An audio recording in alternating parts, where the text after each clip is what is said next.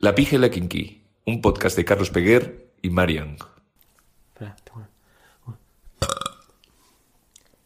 Ha sido sin querer, ¿eh? no estaba planeado. Bueno, Pero bueno.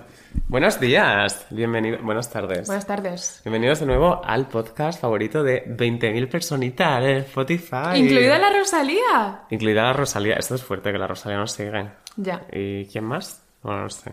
¿Alguien más? Y que la sigue la persigue. Venga, Rosalía, si te esfuerzas un poco puedes venir. Eso, que eso no son dos likes al babala. Son dos personitas que tú le dices que tiren por un puente y se tiran. Eh, hablando de los Javis, ¿has No visto os que- tiréis por una, a una chica puente. Eso, ¿has visto, por un puente. has visto que los Javis van a hacer una nueva serie de un campamento católico? No, de dos no, de cinco chicas que hacen un grupo musical católico. Qué divertido. Ya, sí, o sea, no me han llamado. Estoy, un poco, estoy un poco ofendida por eso, pero bueno. Gracias, espero que el perro Sánchez les ponga una paga, la verdad. Y bueno, y vamos a hablar de un tema. Hoy no te voy a preguntar qué tal. ¿O quieres que te lo pregunte? No, no, no quiero, es que tampoco interesa. Bueno, yo te digo, yo estoy, yo estoy... Yo estoy hecho una puta mierda, la verdad. Voy a confesarlo. No estoy pasando por mi mejor momento. He tenido una semana bastante apática. ¿Sabes que ayer me tuve que salir? O sea, ayer me fui de la oficina como al baño tres veces. Porque estaba a punto de dinamitar. Ah, yo pensaba que simplemente te cagabas. Por, Por, por razones también por obvias. razones obvias, pensaba que te cagabas. No. Bueno, Pero son, o sea, son razones out of trabajo, ¿eh? Son razones personales entre yo y otra persona. yo... No es mi novio.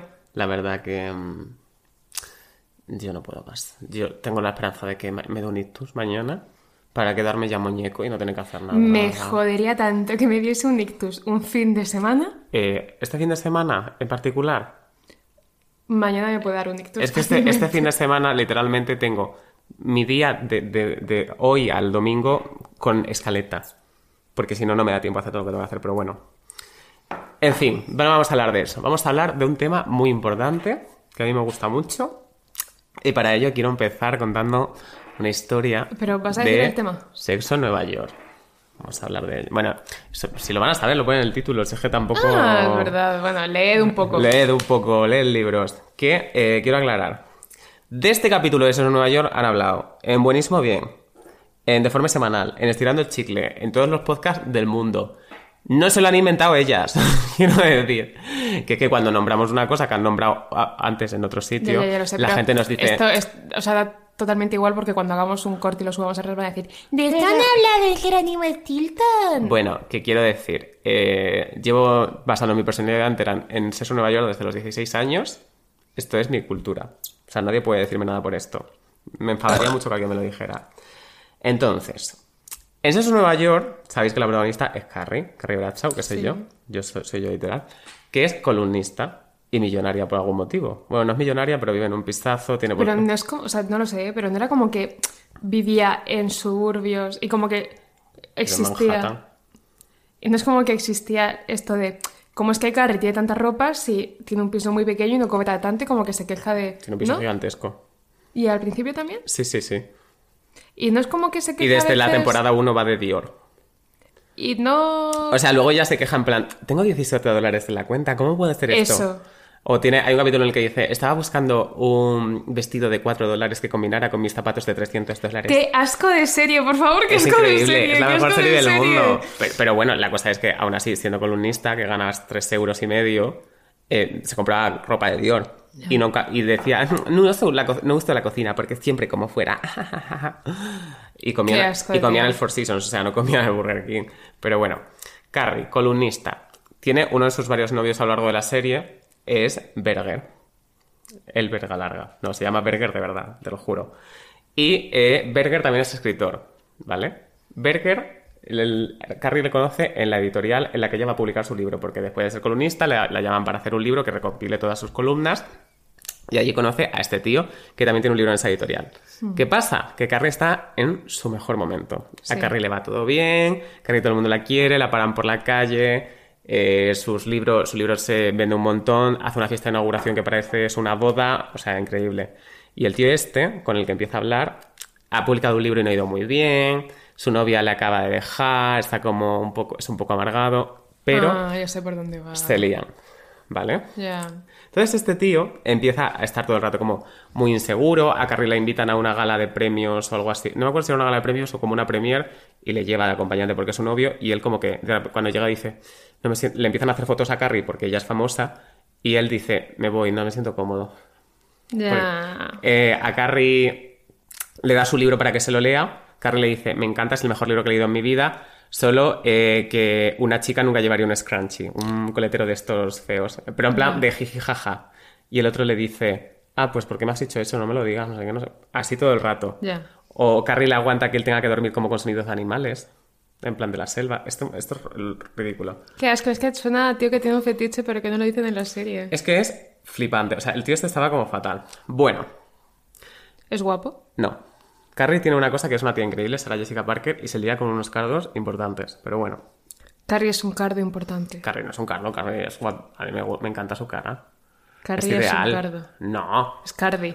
Es Cardi, Cardi B, sí. Es Cardo. Ana Rujas. Ah, Y Claudia Costa Freda. Bueno, la cosa es. Cuando este tío ya no puede más, discuten y se pira. Y de repente, dos días después, aparece en casa de Carrie y le dice: Te perdono. Bueno, no te perdono, no sé qué le dice, pero dice: Quiero intentarlo una vez más porque eres la chica ideal, chica de mis sueños, tiene que funcionar esto, bla, bla, bla. Se perdonan, van a empezar la relación de sus sueños y a la mañana siguiente Carrie se levanta y hay un post-it en, en la mesa que pone: No puedo, lo siento. Y no vuelvo a saber nada de él. ¿qué significa esto? Como que se ha sentado mucho en la cultura popular de decir, no puedo, lo siento. Se refiere a que no puede con la relación. Ya lo sé, pero digo, no puedes con la relación y crees que es la mejor opción para todos dejar un stand-by infinito en el que esto me va a cargar. O sea, si te importa un mínimo, Ya, pero es que No nunca les puedes. importa un mínimo. ya, pero si supuestamente quieres... Nunca les importas un mínimo, hay gente a la que sí estamos hablando de malas relaciones, pero siempre son los... A los que nunca les importas, los que están más dispuestos a joderte, son siempre los que al principio están más encima de ti, que se preocupan más. O sea, no que se preocupen más, sino que es... Existe la preocupación verídica, o sea, la que, la que sabes que es sincera, y luego existe la preocupación de quiero saber lo que estás haciendo para saber por lo que me tengo que preocupar. Entonces, toda. Esta es la gente que suele acabar en este tipo de finales, que no son finales.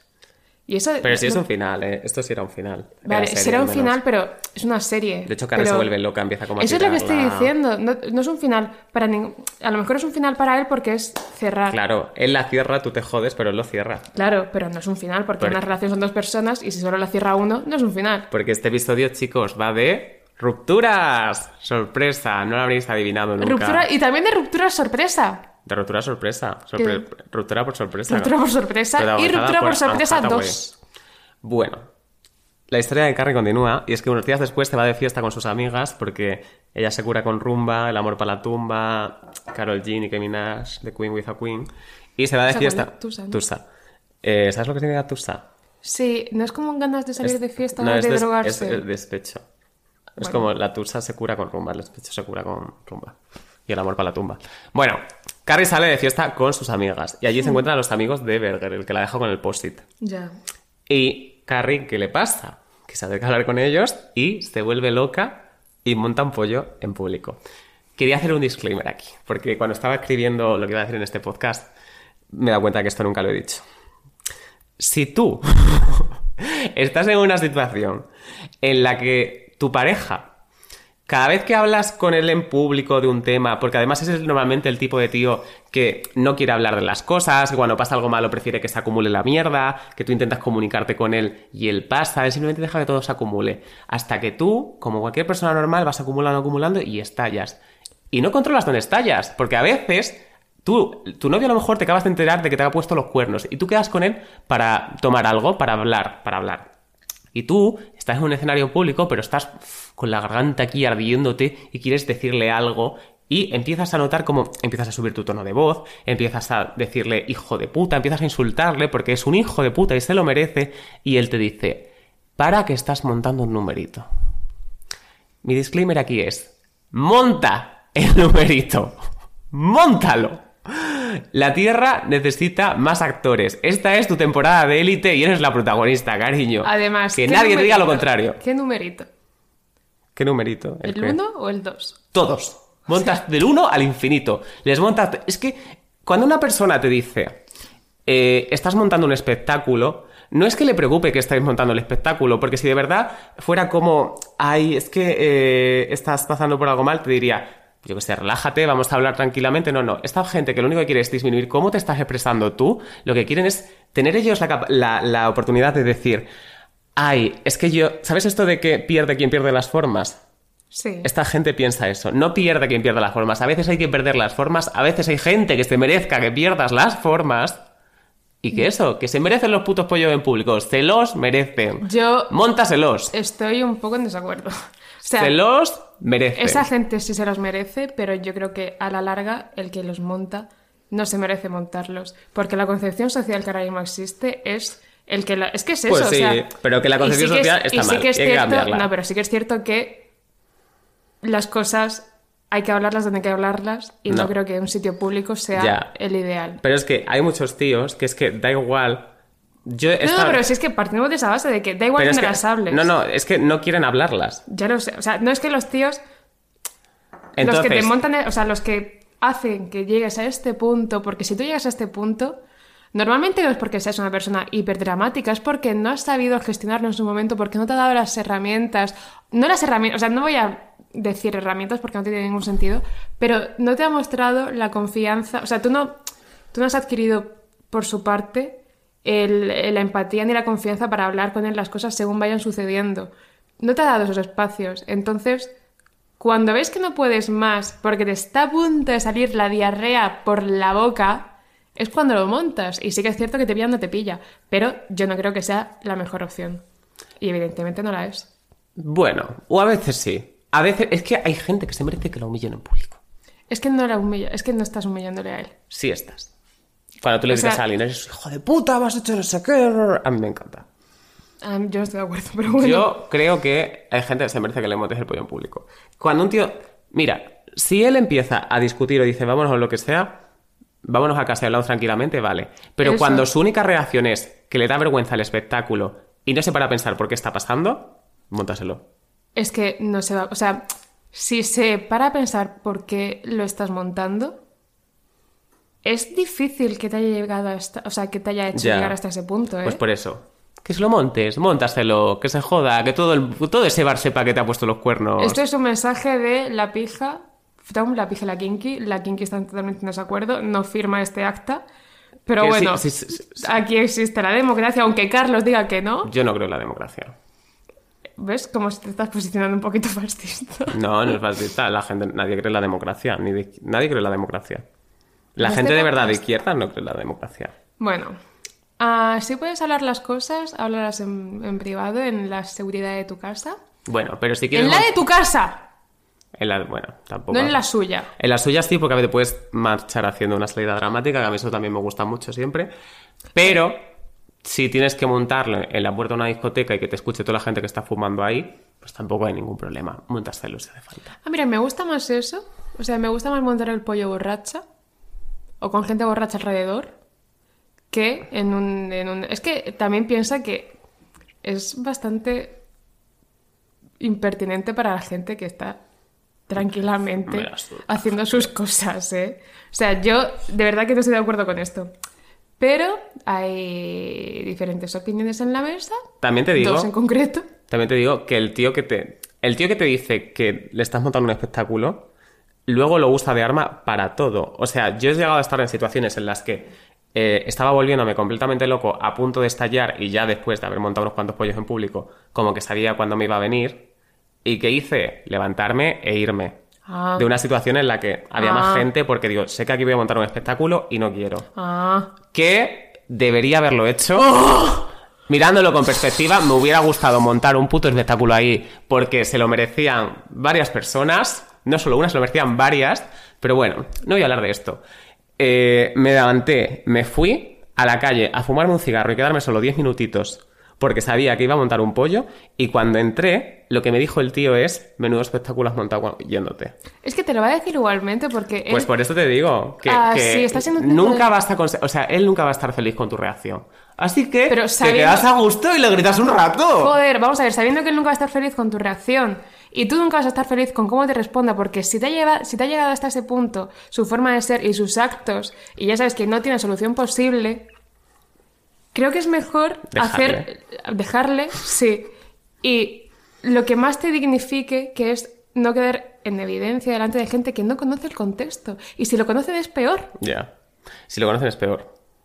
Es que si lo conocen es mucho peor. Es que si lo conocen... Uf, uf, uf. Bueno, ah, ¿Cómo me gustaría poder desarrollar este tema? Y seguramente dentro de poco lo haga, porque cada vez tengo menos filtro.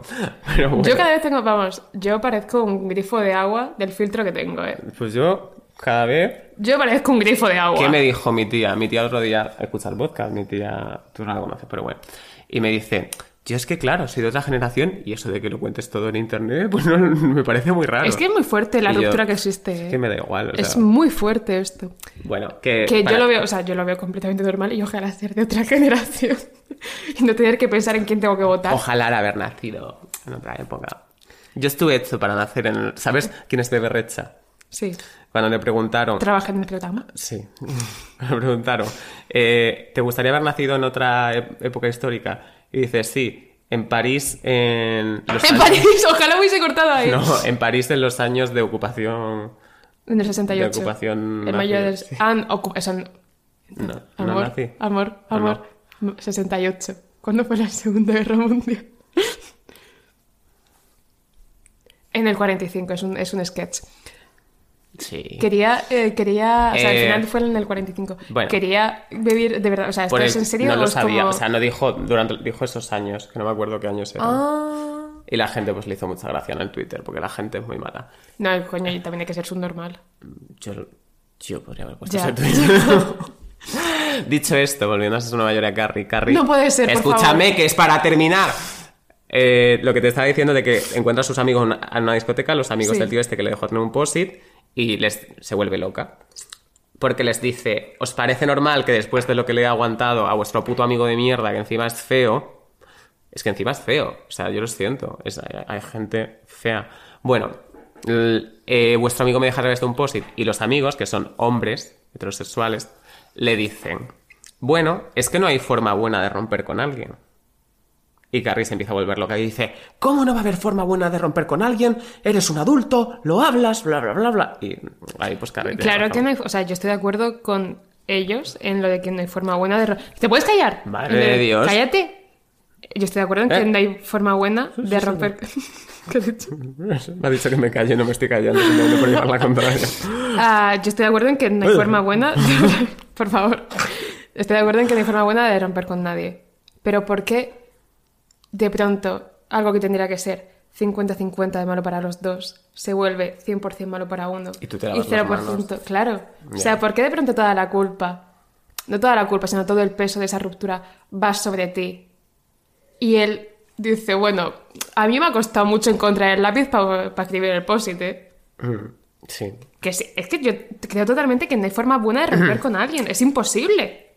O sea, es, romper con alguien es como abrir una relación. Hay uno que está de acuerdo y hay otro que la acepta. Y otro que llora todas las noches. Pues, hasta básicamente, dormido. básicamente es eso. Eso es un tuit viral. Antes de que alguien lo diga. Esto es un tuit viral. Lo de que una relación que romper es como. No, es no, Que, madre mía, es que, que hay, que la- hacer, hay que hacer esto con Todo. índices, tío, de verdad. Es tan complicado que la gente no se meta contigo por No, internet. Digo, el- lo de las relaciones abiertas de una ya, persona ya que lo y otra que. Pero que es muy fuerte que tengamos que estar como haciendo que asteriscos de aclararlo todos. Sí, a mí me toca tanto la polla. Uf. Además de Y que. encima ni siquiera tiene.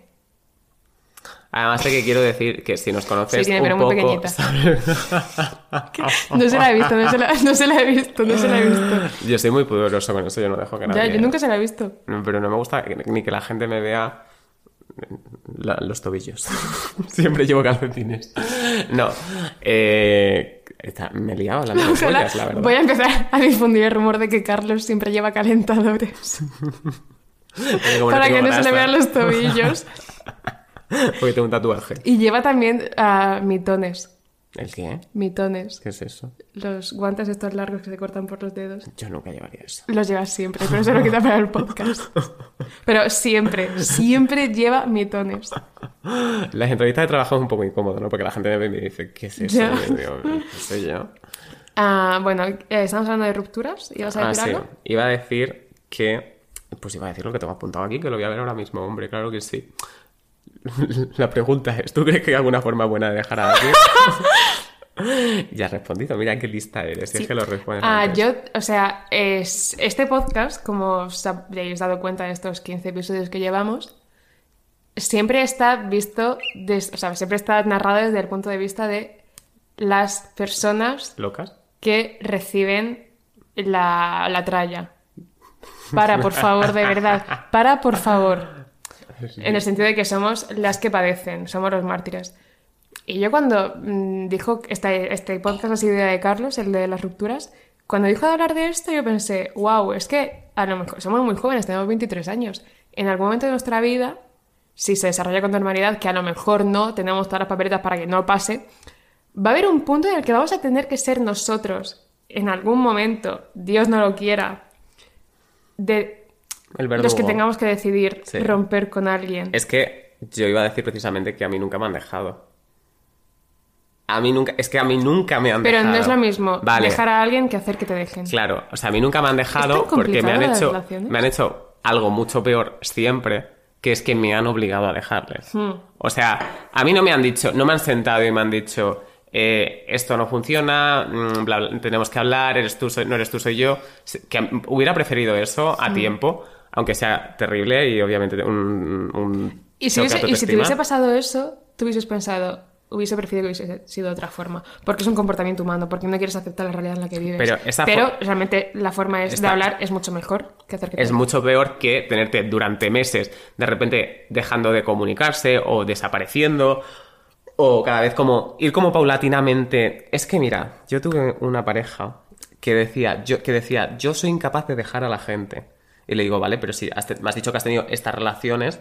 ¿cómo se han acabado?" Y me dice, yo como que, esto cuando le conocí, ¿eh? Yo como que voy pasando de ellos poco a poco, eh, dejo de quedar con ellos poco a poco para que me dejen ellos. Yo Yo- digo, eres un socio. O sea, en ese momento no me llamó tanto la atención, pero ahora lo pienso y lo sociópata que tienes que ser para hacer esto. Yo creo que si no, si no eres capaz de dejar a la gente, no eres capaz de estar con la gente. Literal. O sea, es Oh, qué reflexión más buena. Me ha gustado. No puede ser que... Es que lo- el tema de las relaciones se nos mete como muy de pequeños y yo luego pensando en todos los problemas que conllevan de relación y toda la comunicación que lleva. O sea, por ejemplo, Audiovisual. si mi novio, que estudia comunicación audiovisual, ¿Sí? Sí. No lo sabía. sí, sí, sí, Pues por es eso se comunica tanto. Como que eh, pasó X situación y como que se la contempla y me dice, yo soy tu novio y esto estaría bien hablarlo entre los dos, en plan, son cosas que me gustaría saber siendo yo tu novio. Y yo ahí dije, Por videollamada. Audiovisual. ah, vale. Ah, yo ahí dije, ¡wala! Llevo tanto tiempo estando sola y siendo mi vida 100% mía, que ahora, a pesar de que mi vida evidentemente también es 100% mía, las decisiones que yo tomo Uy, sí. sí. involucran también a otras personas de una forma mucho más directa que antes. O sea, yo ahora mismo eh, hay X cosas que yo puedo hacer y que no se las cuento a Carlos porque no tengo la necesidad de contársela a Carlos y yo sé que eso no va a repercutir en mi forma de relacionarme con Carlos ni en mi relación con Carlos. Pero cuando tú tienes un novio, sí que hay ciertas cosas, hay como ciertos tópicos y ciertas acciones que sí que tiene que ser partícipe la otra pareja, aunque sea partícipe, partícipe pasivo en el sentido de tengo que saber Sí, tienes esto. que contárselo. Y eso como que me resultó, cuando me lo dijo, me resultó tan lógico y a la vez una ruptura tan fuerte de pensamiento. En plan, ahora tengo que, que compartir mi vida y dejar de ser tan individualista. Hmm. Y esto, por ejemplo, cuando las relaciones se meten en nuestra vida tan rápido como típico novio de 15 años, evidentemente esta- no, hay- no existe este tipo de pensamiento, pero, claro, tú tienes 15 años, no lo piensas, tienes 16, no lo piensas, tienes 18, no lo piensas, porque has ido concadenan- concadenando relaciones sin pararte a hacer este tipo de, o sea, sin tener estos puntos de inflexión. Y me resulta muy raro que de pronto sea tan difícil llevar una relación que lo hace todo el mundo. O sea, a mí no me resulta difícil, ¿eh? Pero como que viéndolo desde fuera sí que hay que tener como en cuenta muchas cosas y al estar tanto tiempo soltera, esas cosas como que, Que no te cuesta asimilarlas. Sí. Bueno, es que supongo que lo ideal, si una relación funciona y va bien, es que todas esas cosas te salgan solas, ¿sabes? Sí, sí, sí. A ver, es que esto fue al principio. La No, no, no, pero no digo tú, porque sé que tú Ah. al final estás contenta. Digo que yo en las relaciones que estaba como. Ya. No me sale hacer nada. Bueno, en fin. Pero eso es muy común. Eso es muy común lo de. Yo es que eh, con mi novio me tengo que, portar, que comportar de otra forma.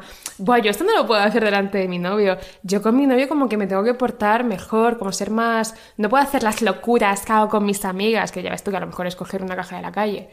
Pero como me flipa ese tipo, me flipa ese tipo de pensamientos de mi novio es un. Mi novio se piensa que soy una princesa. En las chicas pasa mucho, que esto es cosa patriarcado, etcétera, de mi novio se piensa que soy una princesa. Y mi novio quiere que su novia sea Y una tu novio princesa. quiere ser. Ya. Y con Ojalá. el novio, o sea, típico de película americana de el novio es el quarterback. Es como, Ya. ay chicos, dejad de avergonzarme delante de la novia. Yo soy un poco princesa. Yo soy tampoco princesa. Yo soy bastante princesa. Tú eres bastante princesa. O sea. ¿Qué fue lo que estuvimos hablando el otro día de... A que tú dijiste... No, que yo dije, es que yo no concibo arreglarme para ir a cenar a un sitio caro. Ah, porque estuvimos hablando, porque según le dije a Marian que para mí un restaurante de 15, 20 euros no es caro.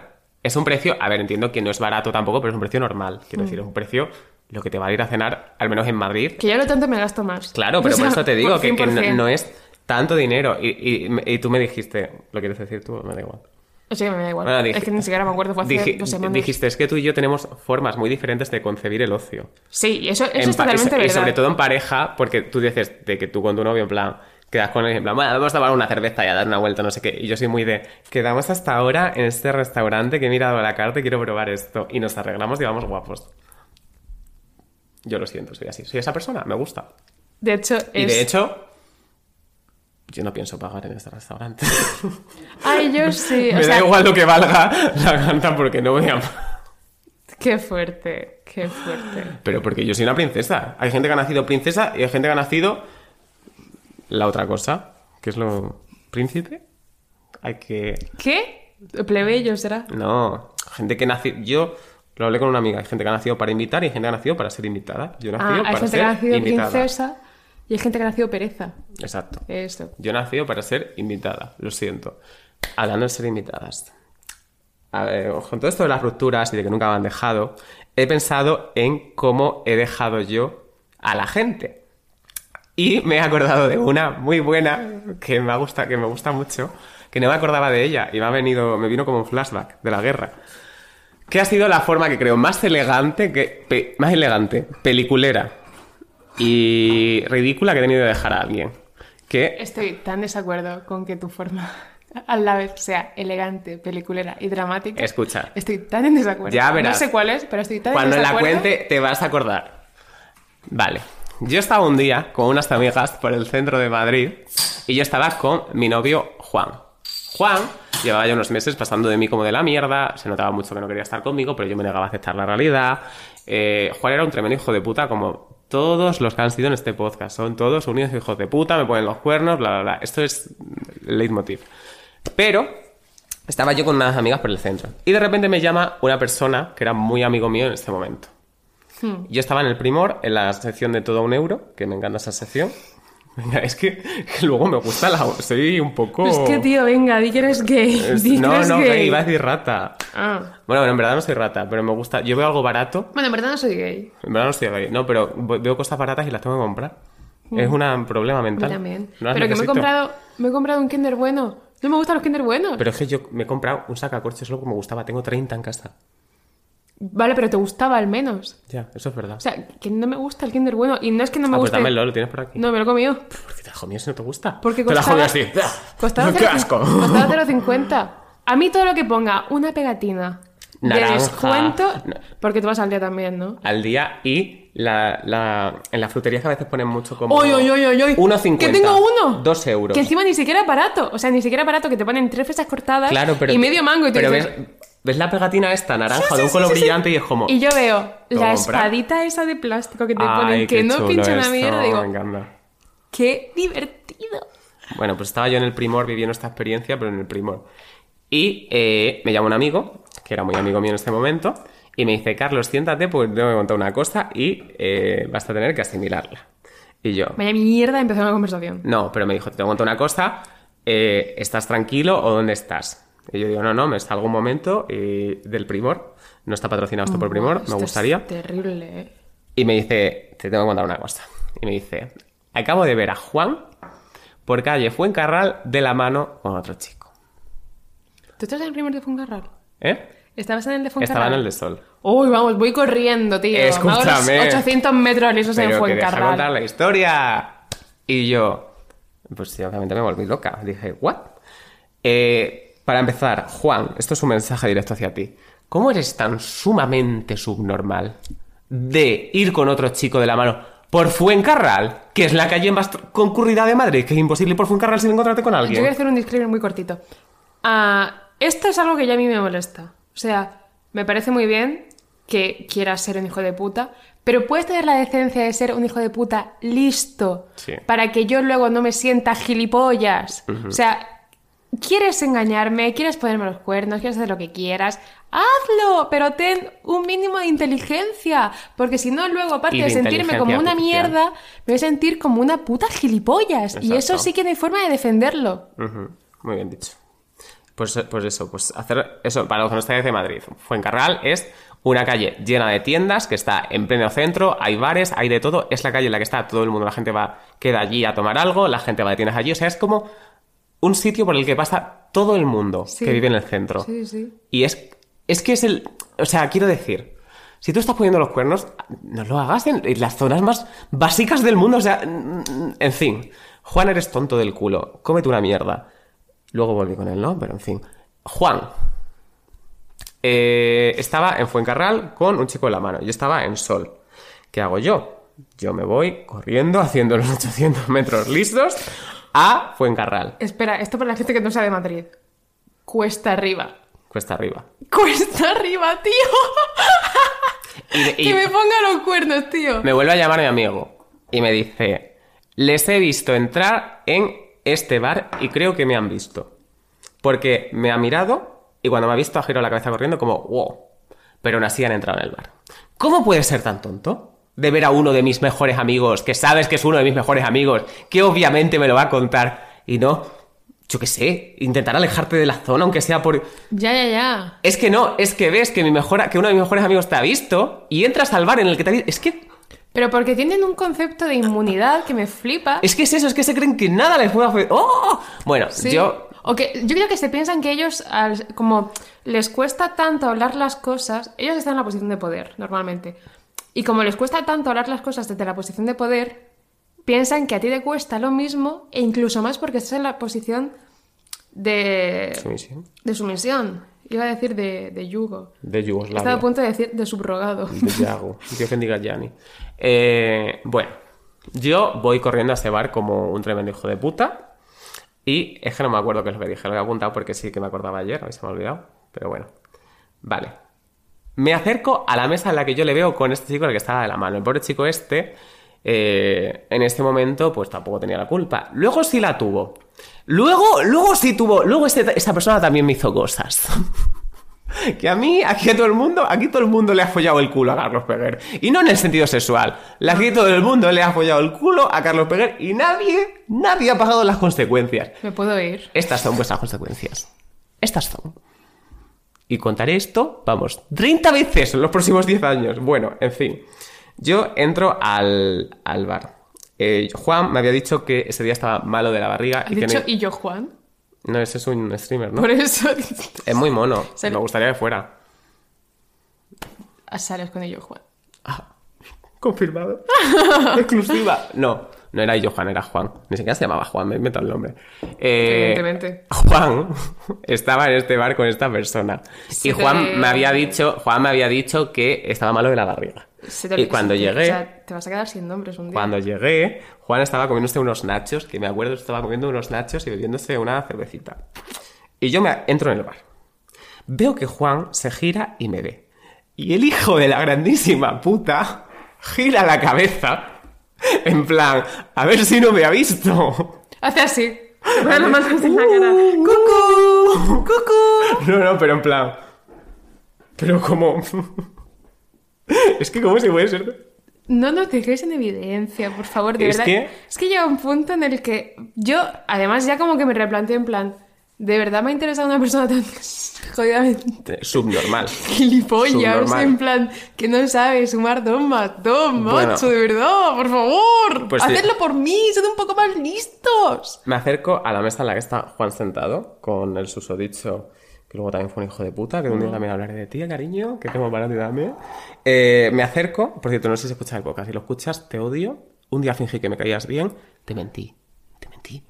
Eh, me acerco a la mesa y veo a Juan allí. Juan no acepta que yo estoy allí hasta que no me tiene esta distancia. Y entonces levanta la cabeza y dice, ¡ay, hola! Y yo ahí, que soy peliculera como, como una, como yo ninguna, más que la laguna, le digo, hola, ¿qué tal estás? Bien, ¿no? Y Juan me dice, "Eh, sí, aquí tomando algo. Y le digo, ah, pero ¿no estabas malo de la barriga? ¿No crees que te van a sentar mal, sentar mal estos nachitos? Y me dice, sí, bueno, da igual. Y yo, sí, sí, es que se nota que te da igual. Espero que disfrutes los nachos, Juan. Disfrútalos. Y me fui, me di la vuelta después de esa frase. Y dije, esto ha sido. Soy Carrie Bradshaw. Y luego volví con él después de Ya. un tiempo. Pero ahí le dejé y digo, ¡buah! Qué orgulloso me he sentido de esta ruptura, de qué bien, de qué peliculera es y qué bien me ha quedado. qué- Pero qué fue he ruptura, luego quedado. hablasteis o algo. No, luego le bloqueé un mes y luego ya al mes pues me volví loco y Ah, bueno, ya ves. Ah, me gusta mucho esto porque evidentemente tenemos ah, concepciones muy diferentes de lo que supone una ruptura. o sea, tú eres mucho más... Tú estás mucho más hasta los cojones. Sí, Yo soy como mucho más reflexiva respecto al tema, yo no tengo tanta rabia dentro. ¿tú crees? Yo creo, sí, totalmente. Pero en plan, porque, ¿qué- ¿a qué te o sea, refieres? yo una ruptura la veo como algo. No lo veo como un, un acto en drástico, ni dramático, ni peliculero, ni estoy intentando. Ah. O sea, de hecho, yo la ruptura la llevaría bastante mal y por eso estaba diciendo antes que en algún momento, espero que no, pero. mm, Espero que en algún momento me dejen, ¿no? Para ver cómo. no, pero cómo joder, se o sea, poniéndome en la perspectiva de una persona que ha tenido una relación buena con una persona durante mucho tiempo y que de pronto se ha dado cuenta de que no funcionan, la conversación interna que tienes que tener contigo misma de decir, esto se ha acabado, lo tengo que dejar por el bien de los dos, tengo que ser yo, o... porque yo creo que siempre queda el resquicio de se puede arreglar lo que fue en un momento esto. Mm. Sí. Y que yo creo que hay veces que sí que se arregla durante un tiempo muy corto, pero que es totalmente ilusorio. Sí. Entonces, ¿cómo, cómo se desarrolla esa, ese pensamiento crítico para decir esto es mentira y esto es circunstancial y lo más oportuno para todos es que lo dejes? Porque ya no es solo dejarlo, sino que es aprender a vivir con una persona con la que llevas mucho tiempo viviendo muy bien y que llega un punto en el que esa persona forma pasa a formar parte de tu vida, pero es que también tu vida ah, pasa a formar parte de esa persona. Claro. Pero es Entonces, ya, ya, ya, pero que es como, ¿en qué momento tienes que ser, re- o sea, en qué momento te vuelves tan valiente y cobras tanta fuerza como para decir, esto es lo que necesitamos?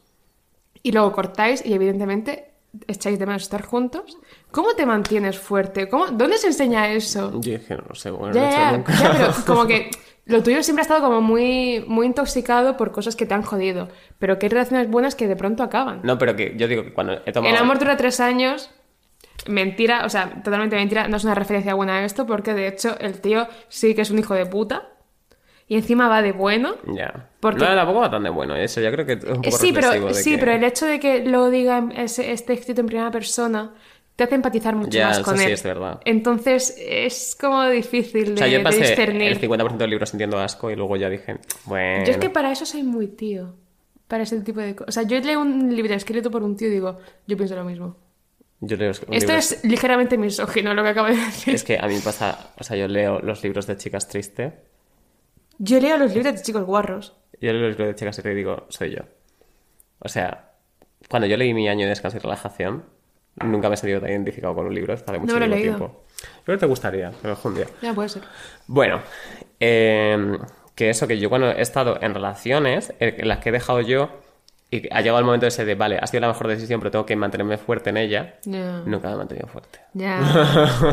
y cómo se... Es que yo, por ejemplo, Nunca. nunca me han dejado. He tenido una relación muy mala, sería que me dejasen. Que de hecho, no. Pero, ¿cómo? O sea, porque cuando tú estás mucho tiempo o poco tiempo, con que estés unos meses, ¿vale? Eh, desarrollas una rutina y como un espacio en común con tu pareja, ya sea en casa o en la calle. Como que yo mucho, soy, soy una tía muy tremendista y muy triste, soy una tía inminentemente triste. Entonces, como que muchas veces pienso, si yo lo dejo con una persona y como que paso por un sitio en el que hemos pasado mucho tiempo o que yo lo asocio con dicha persona y todo eso, yo no soy capaz de pasar por delante de ese sitio. Ya. O, sea, eso evidentemente entiendo que la única solución es tiempo. Y no hay otra. Y también te digo que el tiempo muchas veces, esto lo dijo Taylor Swift en Cornelia Street, la mejor canción del mundo, I'll never walk Cornelia Street again. Por eso, porque le pone triste Cornelia Street, que es donde... Bueno, pero yo, por ejemplo, tú sabes que yo viví con una persona en un, piso Hmm. que luego a lo mejor cuando ya se fue de ese piso, pero me seguí viendo esa persona, pero en ese viví con él. En plan, Ya, ya. 24-7. Sí. Y yo a día de hoy paso por ese piso y me pongo... Porque además cuando viví con él en ese piso era cuando estábamos bien. Ya. Entonces paso por ahí y es como mm, una película en mi cabeza de, de- Que luego sé que no es real y era un hijo de puta, obviamente, como todos. Pero cuando paso por ya, esa zona pero digo... cuando pasas por esa zona, si los recuerdos son buenos, no te quedas con la, que la persona fue una hija de puta, sino que te quedas con los recuerdos buenos. Sí. Y eso, evidentemente, hace mucho daño porque hay dos lobos dentro de ti. Los dos son... Y los dos son gays y van borrachos. Y. La cosa es que el lobo que gana en esas circunstancias es el lobo que dice, vale, pero es que en, esta, en este sitio os lo pasasteis muy bien y parecía que estaba enamorada de ti y tuvisteis X momentos. Y eso siempre, o sea, yo creo que un pensamiento positivo, o más que un pensamiento positivo, un pensamiento nostálgico, siempre va a ganar a la rabia en ciertos momentos. Ya. O sea, creo que es mucho más mm, fuerte la nostalgia que la rabia. Por eso decimos siempre que hay que agarrarse a la rabia, que es muy importante. Si la tienes... Agarrarse a la nostalgia es muy difícil realmente. A la rabia, no a la Ya, nostalgia. ya, por eso, pero que agarrarse a la nostalgia es complicado. Bueno, no, que cojones, yo soy una tía inminentemente nostálgica. Pero nostálgica de las buenas, ese rollo de las que echa de menos la música de Mecano. No de la que quiere que vuelvan a prohibir el aborto. Viva el aborto. Aborto libre y obligatorio. Por otro lado, una for- eh, pensando en formas que he tenido de dejar a alguien, también he tenido formas democráticas. ¡Referéndum! No, refer- referéndum no. Pero mira, por ejemplo, hace la última vez que tuve que dejar a alguien, porque me obligó a dejarle porque me trataba mal, eh, yo me había vuelto una persona muy arisca, que rehuía el cariño, eh, no quería... O sea, se notaba que yo no estaba a gusto en esa relación. Tampoco ni dejaba de pasar tiempo con él, me lo seguía pasando bien con él. Pero se notaba muchas veces que a lo mejor él venía a abrazarme y yo estaba como tieso y es como... "Uh", eso, es, eso es horrible, esa situación, la verdad. Es que ya, o sea, si no... Pero porque no me salía, o sea, era como, me has hecho me- estas cosas. Yo, pero me parece muy fuerte como que te lo pases bien con tu pareja, pero no quieras tener contacto físico con tu pareja. Ya. O sea, como que ya simplemente el calor externo que suelta tu pareja es como... Tendría que ser reconfortante. ya. La cabeza que tiene movidas chungas. Ya, ¿cómo es la cabeza? eh? Eh, ¿Creéis que la cabeza es tan imprescindible para el funcionamiento del cuerpo? yo creo que no. Yo creo que, igual que puede vivir sin apéndice una persona, hubo, esto es muy, rápido, hubo una gallina de Estados Unidos que estuvo viviendo como seis meses sin Pero, ¿En cabeza. qué momento estamos contando historias de gallinas? Yo que soy más puta que las gallinas. ¡Anda! Es totalmente mentira. Es, Anda. total- es totalmente mentira, ¿eh? Am, hubo una gallina de Estados Unidos al que el granjero le cortó la cabeza y la gallina se siguió moviendo y como que estuvo... O sea, el granjero dijo, hostia, a ver cuánto tiempo aguanta. Y le estuvo dando de comer rollo por jeringuilla, Ay, de verdad, la gente está loca. como por la tráquea o algo así, y aguantó como seis meses la puta gallina, ¿eh? Pero no sé por dónde respiraba. Yo no necesito aguantar seis meses. Pero buscad, es que no me acuerdo del nombre, buscad gallina sin cabeza. Gallinas sin cabeza. Est- bueno, gallinas sin cabeza, o va a salir Carlos. Pon gallinas sin cabeza, Estados Unidos. Yo soy estadounidense. Bueno, esta persona cuyo afecto yo rehuía, llegó un momento en el que me dijo, ¿pero tú quieres estar conmigo? Porque me da la sensación de que no. Y le dije, es que creo que no. Pero me jode mucho esto que hacen de poner, o sea, al igual que hacen esto de voy a hacer que me odies para no tener que afrontar la conversación de yo tener que dejarlo, Ujú. hacen también esto de, pero tú quieres estar conmigo, pero tú estás cómodo, pero tú no sé cómo, cuánto. Dejad de lanzar la pelota al otro puto tejado. Ya. Ya está bien. Es que, vamos a ver, ¿en qué, circun- ¿en qué, qué puto momento vivís en una sociedad? ¿En qué puto momento vivís en una sociedad? en una sociedad? ¿Cuándo habéis decidido vivir en una sociedad? Segundo, sabéis que se puede hablar, ¿no? En plan, y el, todo el mundo tiene hemisferio norte y hemisferio sur del cerebro, en plan, podéis llegar a un pensamiento lógico esforzándoos poquito, ya simplemente sea por la práctica de 20 y muchos años en este planeta llamado Tierra, en el que tienes que hablar con gente. Estoy segura de que has hablado con gente alguna vez en tu puta vida y has tenido una mínima discusión. Tío, sí, sí, perdón. Yo creo que partiendo de ahí tienes los conectores, los artículos, los pronombres, eh, los adjetivos y ¿Los sustantivos básicos para poder establecer una conversación con una persona con la que supuestamente compartes tu vida y a la que a ti te importa para que estéis los dos a gusto o al menos tú, ¿sabes? Pero como mínimamente comunicar lo que quieres. Pero no simplemente... Bueno, ¿y tú cómo estás? Es que te veo muy triste últimamente. Sí, a lo mejor es por algo, es un normal. A mí, la frase, hay un meme, meme, no sé llamarlo meme, un tweet en, que se hizo viral de eh, ¿cuál es la frase que te destruyó? A mí la frase que me ha destruido completamente, que me ha dicho un tío es llevo sin verte feliz un año. Que es el año que estuve con él. Y que me dijera, esa, o sea, el hecho de que una persona te diga, "S- es, mm, llevo un año sin verte feliz, sé que yo no te hago feliz porque te he hecho estas cosas y que no te deje, es que es acojonante. Pero esa gente, o sea, no creo en la raza superior, Pero yo creo que los hombres son la inferior, la verdad. pero sinceramente se me hace muy complicado que una persona no entienda que esto, o sea, esto de que la gente no puede hablar por hablar, espero que estéis hablando por hablar, porque como de, verdad penséis esto y os parezca normal seguir estando con una persona que os importa, estoy haciendo, para la gente que lo escucha en Spotify, Evox y Apple Podcast, estoy haciendo comillas con los dedos, ah, para si supuestamente te importa, ¿cómo es posible que tú pensando esto sigas con esa persona sabiendo que le estás haciendo infeliz? Es que yo hay... Y que estás suponiendo no un bache, sino una puta cordillera. O sea, para esa persona y su felicidad eres los putos Balcanes. Sí. O sea, yo a este tío le dije, sabes que no tengo autoestima y que yo no voy a dejarte porque no tengo autoestima y no soy capaz, porque me pienso que nadie me va a creer en la vida. Y si tú de verdad me quisieras como dices, me dejarías. Ya. y Es se lo dije así, o sea, quiero decir, no adorné las palabras, le dije, esto es así. Digo, yo estoy contigo por esto y tú no me dejas porque no me quieres. Es muy triste que pise, o sea, que pese más la costumbre que el amor. Ya. O sea, es igual que hemos dicho antes que la nostalgia pesa más que la rabia, la costumbre pesa mucho más que el amor, porque tú puedes convencerte de que estás de que sigues enamorado de una persona, porque realmente nadie sabe lo que es estar enamorado. Pero sí que sabes cuando dejas de estar enamorado. Sí.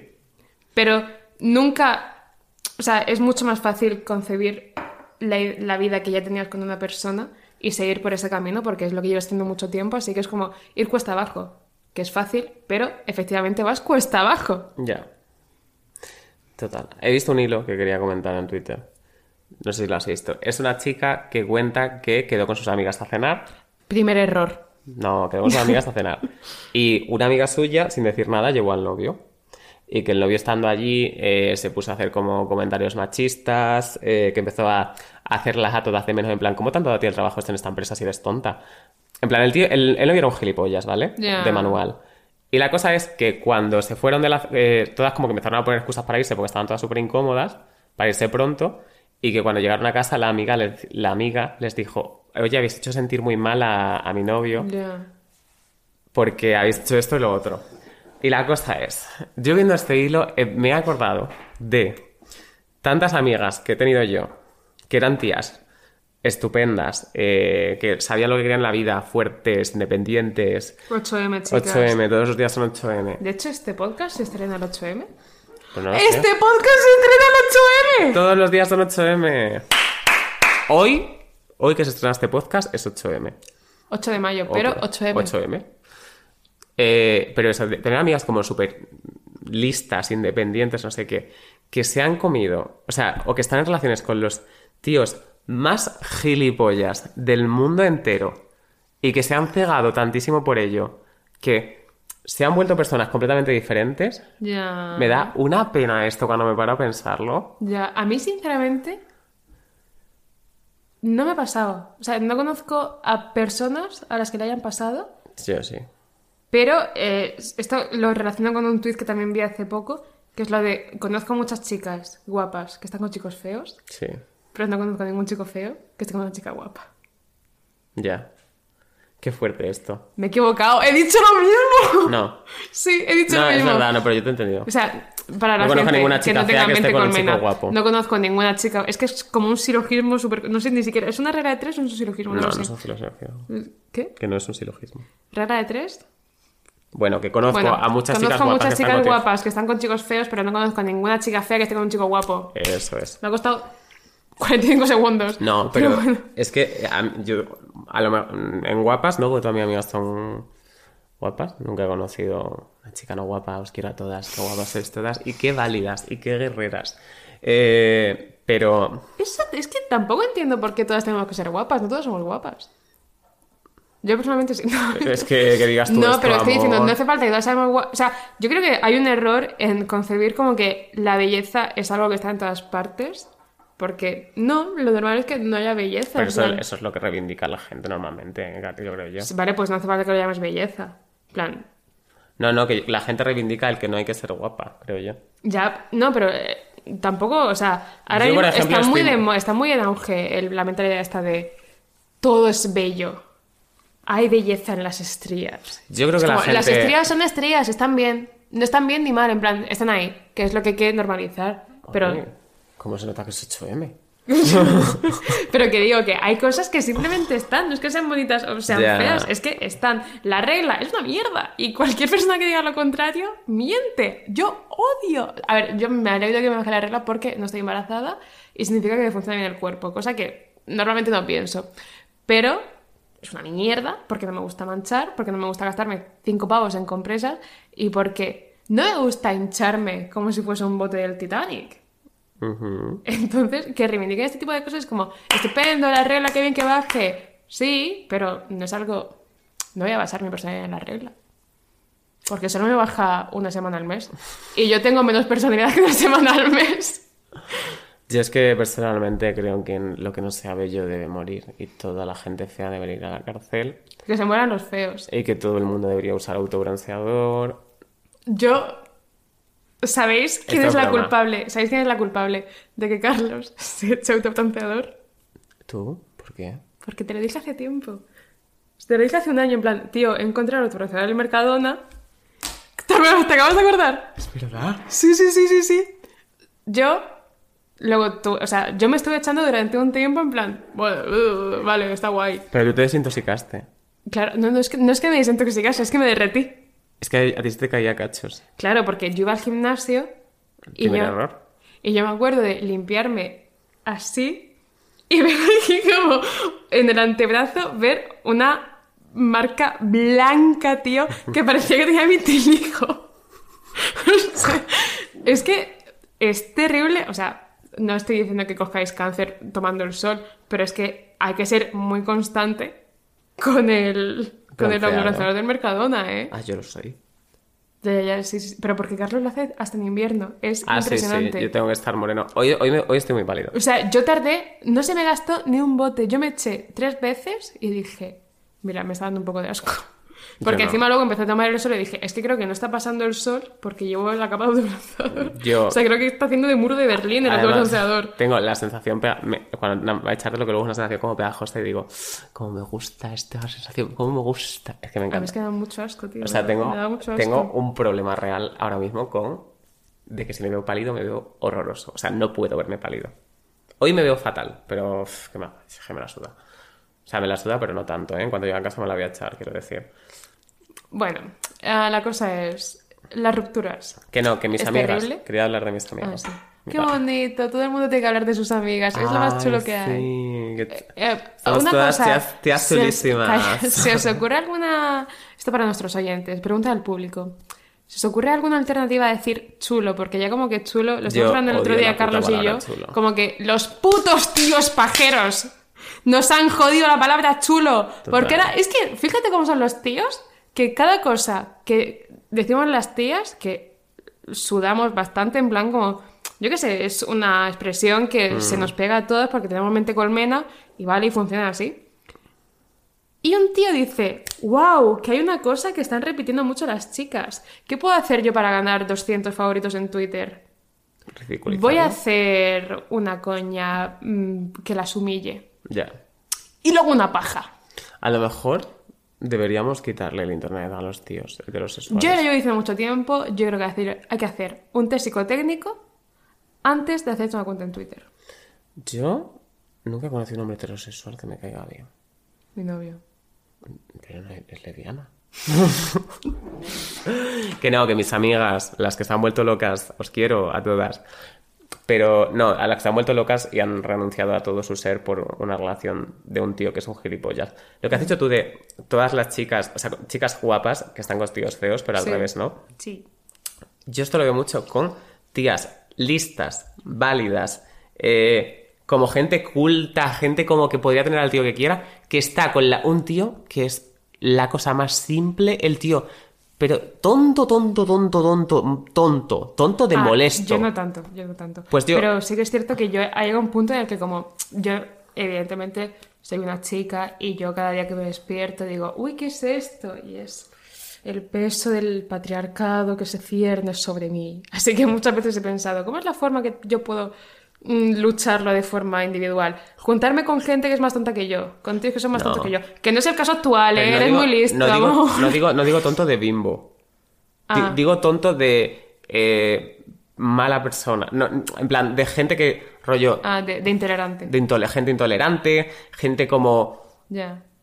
o sea, ¿puedo contar Estúpida, mala. Esto es una cosa, esta es, era mi regla de 2 de 3, que Tú no has hecho una regla de tres en tu vida. 2 de 3. Ah. La regla de 2 de 3, que esto yo reconozco que está muy mal y es muy tóxico, pero es algo que pensaba antes. Si yo estoy con un chico, hay tres cosas que hay que tener en cuenta. Guapo, listo y gracioso. Ajá. Y tiene que tener dos de esas tres. Y tiene que ser más... O sea, yo tengo que ser... No, ¿cómo era?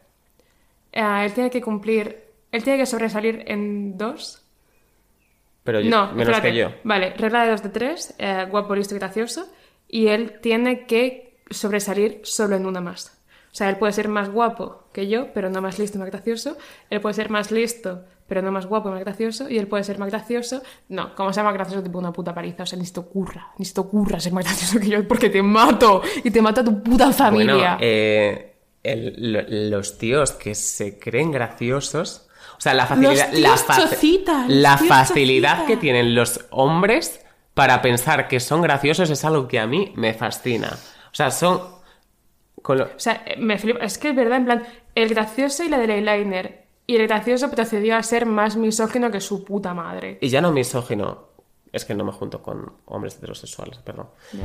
O sea, no veo cómo interactúan con las mujeres los hombres solo, la verdad. Bueno, en fin, que me refiero, no misógino, sino que el gracioso que se autodenomina gracioso. Misógino. Y posiblemente venga con toppings. Mm, ¿No le gustan los gitanos?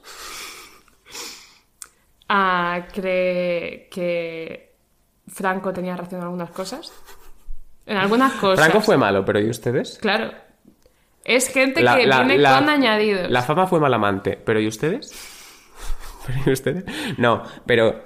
eh, a ver, es que los tíos con los que he estado yo creo que no eran misóginos, pero sí que se autodenominaban como graciosos. En plan de que decían, Buah, es que yo... uf, Es que la gente No, iba a decir que se den auto- había que ponerle un pitido, perdona. en, en las apps de citas cuando se usaban esas cosas asquerosas, que yo ya no las Es uso. tan fuerte que yo creo que ya nadie utiliza Tinder porque yo no utilizo Tinder. Ya yo también. Luego como que te conoces a alguien y te dice, no, tengo una cita Tinder. Y yo, ¿qué? Ya. ¿Pero quién hace eso? Eso es tan prepandemia. Total.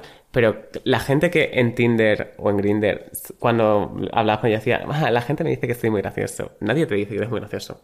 O sea, si la manera de la que si eres una persona graciosa jamás admitirías Sí, es verdad. para describirte a ti mismo, "Ah, soy una chica divertida, graciosa, no soy como las demás". Encima, puede ser gracioso. De hecho, la gente graciosa no suele ser divertida. La gente, gracio- la gente graciosa, y esto es muy triste, Están suele tener un fatal de la concepto puta cabeza. y suele tener un concepto bastante bajo de ellas mismas. Sí, no entiendo qué correlaciones. Bueno, es lo típico esto que se puso de moda, el meme de Twitter, de ¿qué pasa si voy a terapia? No, me da miedo ir a terapia por si pierdo mi gracia. Sí. Es que literal, sí, es que literal. Ah, pero no, esto es que yo lo vi en, en The Midnight Gospel, que hablaban de esto. Ah, ah, yo También. es que lo vi hace mucho tiempo y no me acuerdo, tío, porque lo vi. O sea, yo lo vi hace mucho tiempo, pero me acuerdo de eso porque resonó mucho conmigo. O sea, de, de, de pensar de toda mi chispa o mi gracia o lo que me hace ser quien soy proviene de lo profundamente Ya, pero realmente le pasa a todo el mundo. Sí. O sea, le pasa a todo A no ser que hagas gracia, que- o sea, que tu tipo de humor sea. Me caigo, me tropiezo, finjo acentos, que no hace gracia, es bastante lamentable. O el tipo de humor de las influencers que no son graciosas y se creen que hacer Ya, que, o sea, las que ponen caras Son- raras. se creen como, que eso es- Wow, soy tan random. y la gente le comenta los emojis de la risa, que a mí eso es lo que más me fascina. O sea, como yo- si yo digo algo gracioso y alguien me comenta con el emoji de la risa, Es que me, no me voy al puente de Segovia y me Es tiro. que, total. Pero además de plancha, tío. O sea, a mí coméntame, me voy a suicidar. Ya. Eso es que es gracioso. Qué fuerte, cómo, eres- cómo hemos reinventado, eh, reinvent- no, cómo hemos reventado, de hecho, cómo hemos reinventado el lenguaje. O sea, ponte que te sientas con alguien de 1935 y te dice, o de los negros, porque es de 1935, pero además te dice, ¿cómo expresáis cuando algo os hace mucha gracia? En plan, Tú, me voy a suicidar. me voy a suicidar. Me mato. ya. No esto, Chillo. no esto. No esto. Emoji de la calavera. Es que es tan fuerte. O sea, como. No es yo, por ejemplo, si yo tengo. Si yo tengo. Si yo Es tengo. que me estoy acordando de que una compañera de trabajo una vez le puse no esto, que es, es mayor que nosotros, en plan que no pasa nada, pero es mayor que nosotros, y me dijo, ¿qué significa no esto? Yo lo tuve que explicar. Y en ese momento pensé, es que es ridículo que yo use esta expresión para expresar que hago más A mí, uno de los tweets que más gracia me han hecho nunca es No uno es la de. cabra tirando es uno de. Rubén Coronado, excelente DJ, que es. Not la cabra tirando al monte. Creo que luego puso, o no sé si fue él, alguien puso un tuit de, no la curiosidad matando algo. es que es todo lo que sea así, que hace Ya. tanta gracia. Es- o sea, llega un punto en el que yo no creo que el humor esté muerto ni que el humor sea dadaísta, pero sí que es cierto que el humor es muy abstracto y es muy... O sea, ahora mismo el humor está muy sesgado y se mueve Sí. por círculos, por burbujas muy cerradas. Y como que es muy complicado que el humor... De Sea burbuja, intergeneracional. Sí, sí, sí. Que luego hay gente como Javier Cansado o Pepi Entre y toda esa gente que sí que llega a todo el mundo porque son putos genios de la comedia, pero sí que es muy complicado que ahora mismo una persona que nos hace gracia a nosotros sea como... La gracia a tu madre. Sí, sí, sí. Ya. Pero bueno, eso está bien. Bueno, espero que hayáis aprendido cómo dejar a alguien. De forma dramática habéis aprendido. Yo os he dado unas frases buenísimas. para Por eso. Dios, no, es que yo estoy tan en contra de lo dramático, Que no. mm, lo narrativo. El, el ensayo. Vamos a intentar estilar las rupturas ensayísticas. A mí me gustan las tragedias. Yo no quiero más dramas en mi vida. Solo comedias. ¿Y luego qué decías? Pues no estoy nada entretenida. Bueno. Fíjate tú. Ah, chicos, nos hemos quedado sin temas para el podcast, así que por favor, Que pedidnos- nada, que sí tenemos. Sí que tenemos. Sí, porque has dicho una cosa que me ha hecho pensar en uno. Ah, bueno, vale. Ah, yo sé cuál va a ser. Bueno, chicos, igualmente, si queréis que hablemos de algo, por favor, ah, decídnoslo en comentarios. O decírnoslo a través de coffee. Con- Coffee.com o del Bizum, que se pueden poner conceptos, pero evidentemente ninguno voy a dar, no a dar- A ver, de pie uso un 40. Por si alguien quiere regalarme unos zapatitos de camper que me gustan mucho, que son rosas con taconcito pequeño. y Me gustan mucho y me tengo una comunidad y me los quiero poner. No, que me gustan mucho dinero. No, pues nada, todo. Bueno, un besito a todos. Adiós, a pasarlo bien, chicos. Es domingo. Hostia, es en el momento en el que salga esto me voy a querer suicidar. Y 8M.